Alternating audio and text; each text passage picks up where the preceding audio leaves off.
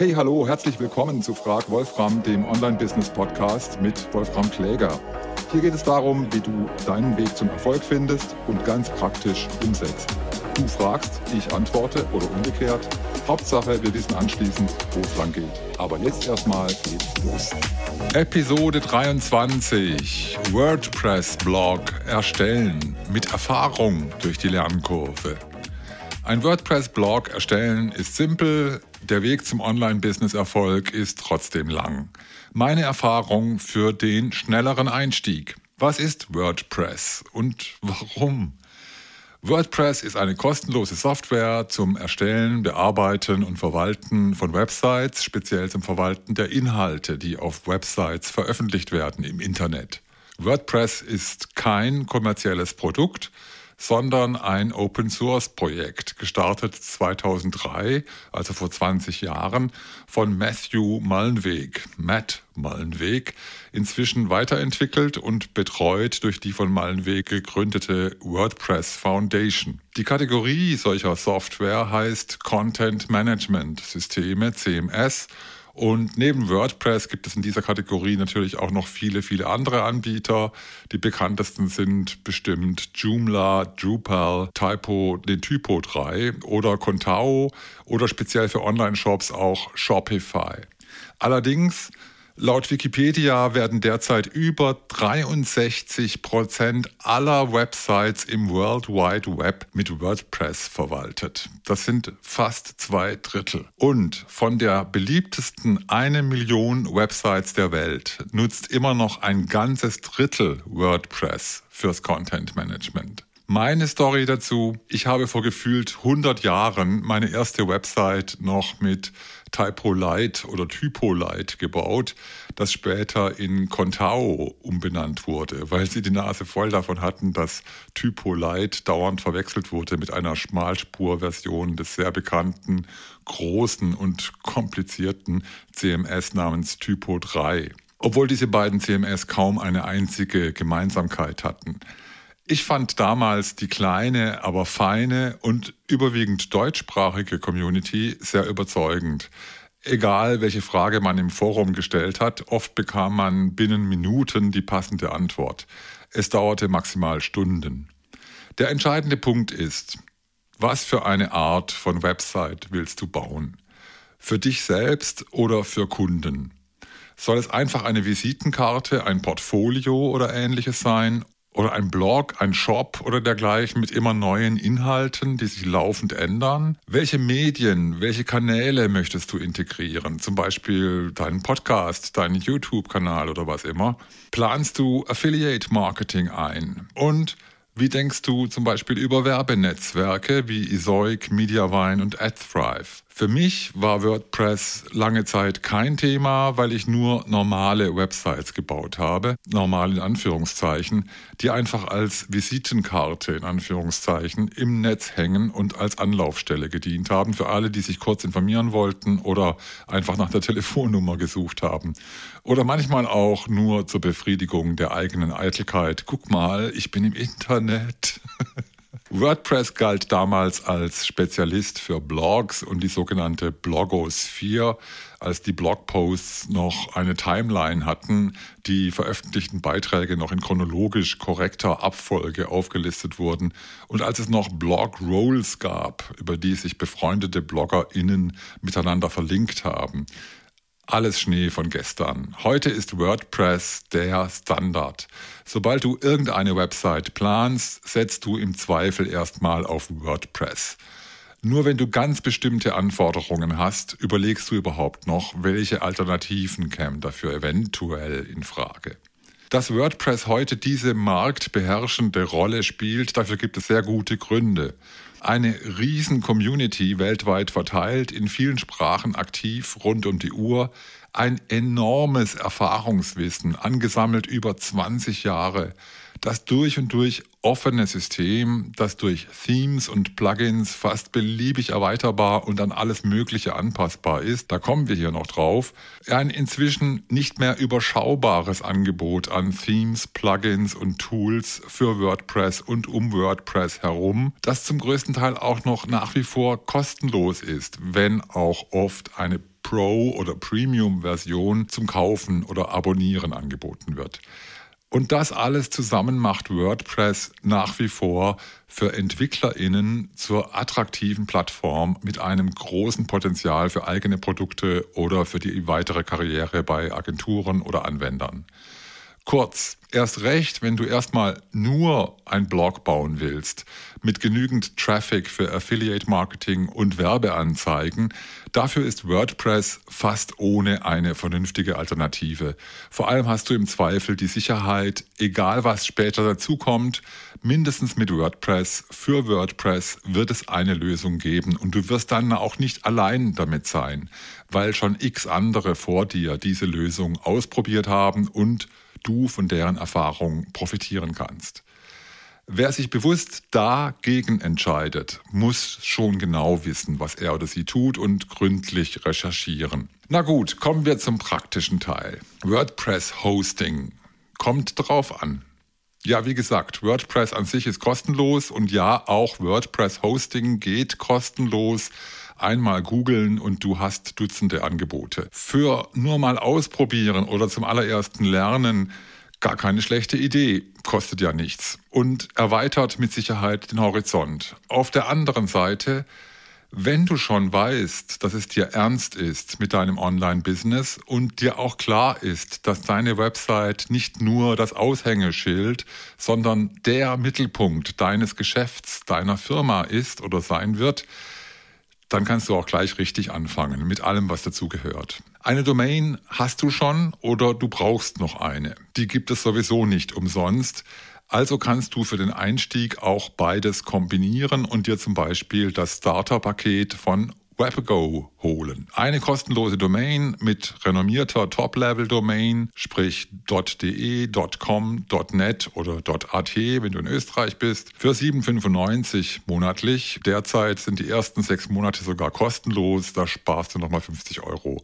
Ist hier irgendwo ein Affiliate-Link? Nein.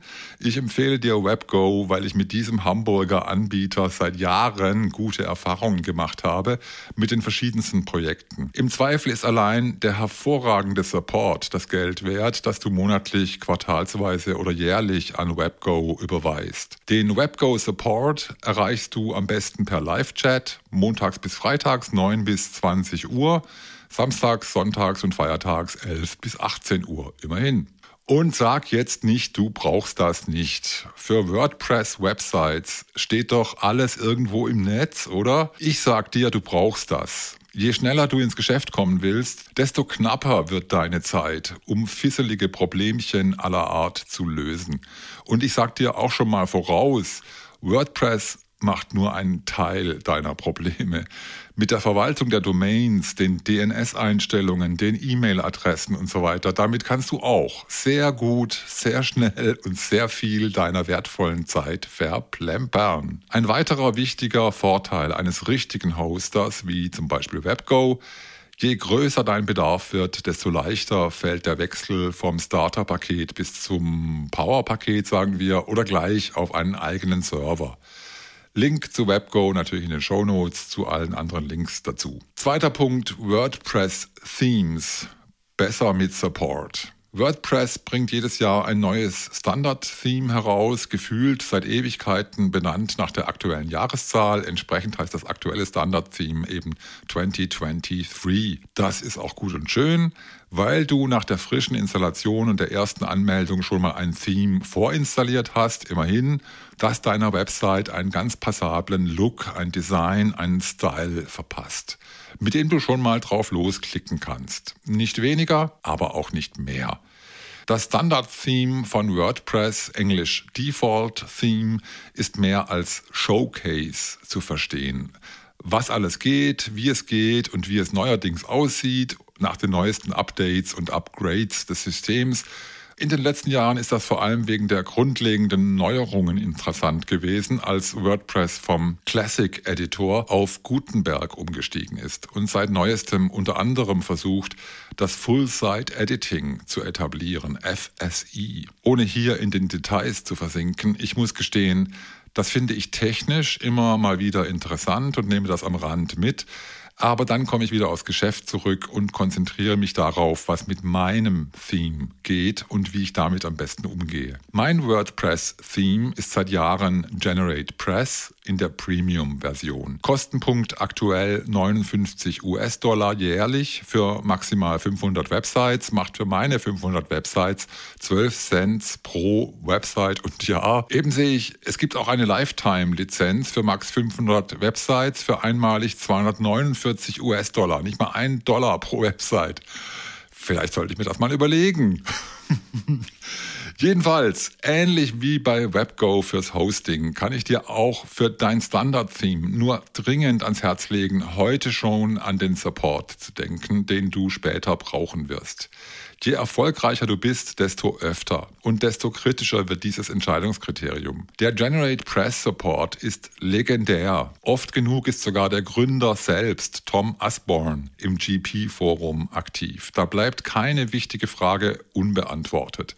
Und zwar so, dass du jedes Mal dazu lernst, wie du Generate Press am besten einsetzt, einrichtest, einstellst und auch wie es mit anderen Modulen zusammen am besten funktioniert, mit den entscheidenden Tipps für kleine PHP oder CSS-Snippets. Was das schon wieder ist, musst du jetzt gar nicht wissen. Es genügt für den Moment, dass du eine Ahnung davon bekommst, dass auch das auf dich zurollen wird. Ganz sicher. Aber ohne Englisch geht im Generate Press Support natürlich nichts. Wenn das entscheidend ist für dich, hm. Unabhängig davon, fast so wichtig wie das richtige WordPress-Theme sind die richtigen WordPress-Plugins. Also, dritter Punkt, WordPress-Plugins, nur die besten. Was sind WordPress-Plugins? Ähnlich wie der App Store, den du von deinem Handy kennst, iPhone oder Android, mal dahin, gibt es für WordPress einen, sagen wir, Plugin-Store mit Abertausenden von Modulen, die WordPress um bestimmte Funktionen ergänzen, ändern oder erweitern.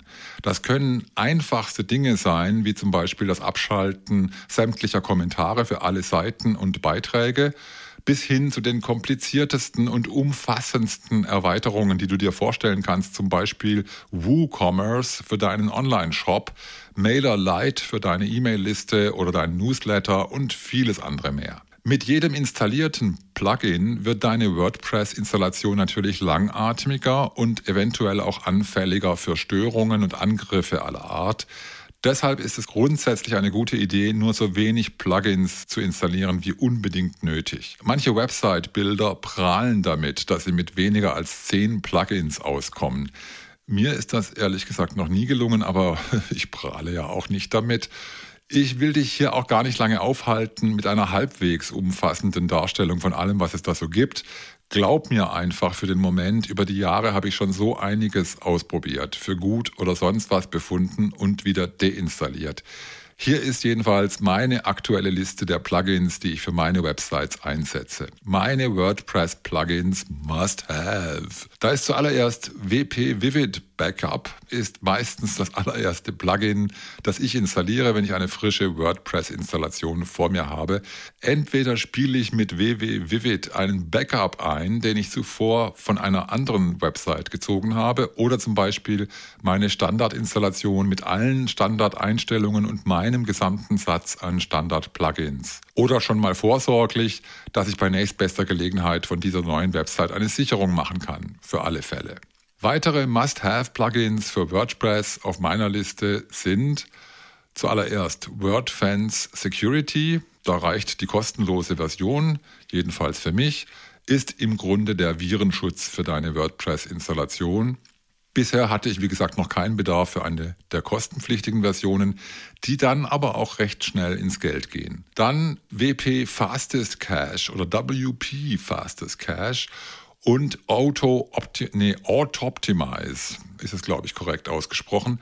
Damit bekomme ich aktuell gute Werte für die Ladezeiten, also die Page Speed. Auch das ist bei Bedarf ausbaubar mit kostenpflichtigen Alternativen wie zum Beispiel Perf Matters. Dann habe ich immer Admin und Admin and Site Enhancements installiert. Erst seit kurzem für mich entdeckt ersetzt vier oder fünf kleine Plugins für Funktionen wie SVG-Support, Kommentare abschalten und dergleichen. Und dann habe ich Borlabs Cookie installiert. Da habe ich eine Lizenz für X Websites um die unvermeidbaren Cookie-Banner auch wirklich überall poppen zu lassen, wie es die aktuelle Gesetzeslage nun mal leider so verlangt. Und dann habe ich da noch Disable Welcome Messages and Tips installiert. Ich glaube jedenfalls, dass es mir ein paar Klicks spart, wenn ich einen Beitrag oder eine Seite in Gutenberg zum Bearbeiten öffne. Und dann wäre da noch Advanced Custom Fields.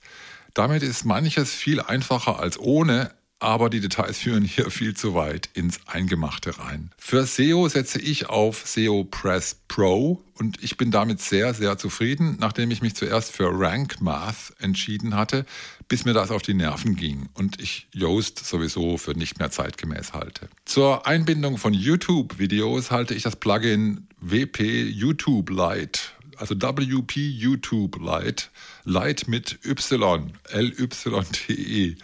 Ich halte dieses Plugin immer noch für einen Geheimtipp. Eine noch einfachere und schlankere Lösung habe ich jedenfalls noch nicht gefunden bis jetzt. Und dann waren da noch die automatischen Inhaltsverzeichnisse. Dafür habe ich lange auf Easy Table of Contents gesetzt, bis ich mir mal die Mühe gemacht habe, das CSS für Simple Talk zu optimieren, also TOC für Table of Content.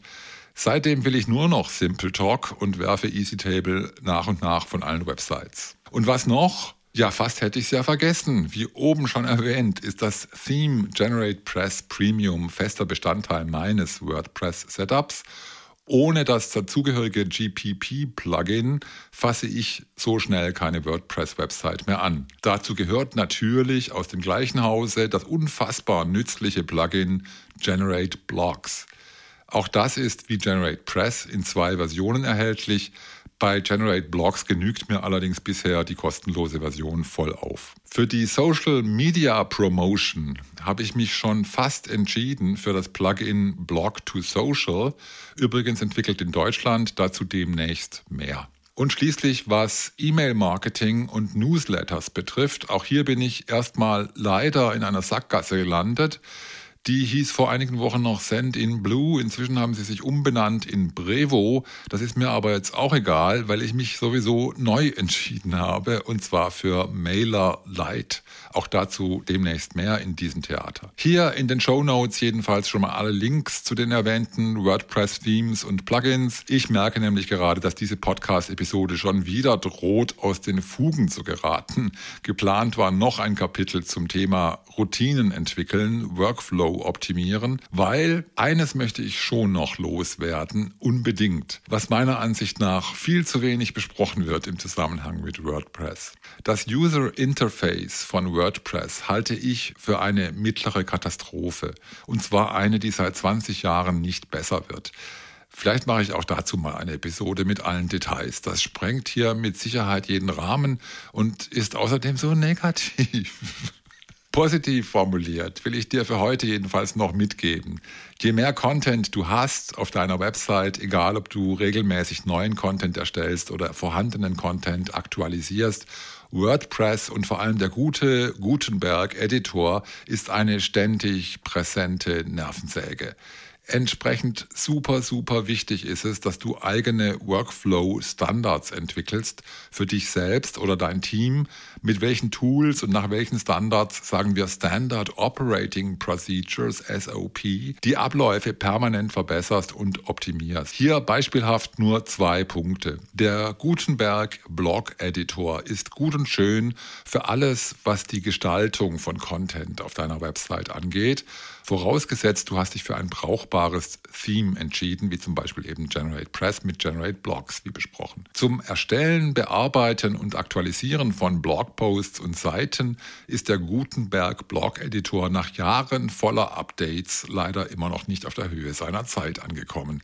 Aus leidlicher Erfahrung kann ich dir nur empfehlen, schau dich schon mal um, wie du deinen Content viel schneller und besser in einem Markdown-Editor zum Beispiel in Microsoft Word oder Google Docs bearbeiten kannst und das Ergebnis zu WordPress überträgst für die finale Korrektur dann im Gutenberg. Und der zweite Punkt, den ich nennen möchte, ist die Mediathek oder auf Englisch die Media Library von WordPress.